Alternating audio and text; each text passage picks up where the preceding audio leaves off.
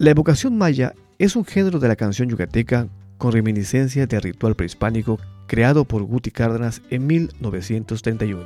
en colaboración con el poeta Antonio Mediz Bolio para cantarle a la grandeza de la raza maya.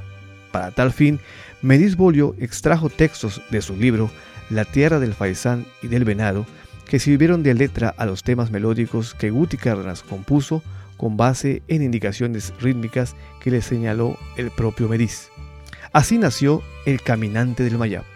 estrenado en el bosque de Chapultepec de la Ciudad de México y Yucalpetén como exponentes del novedoso género.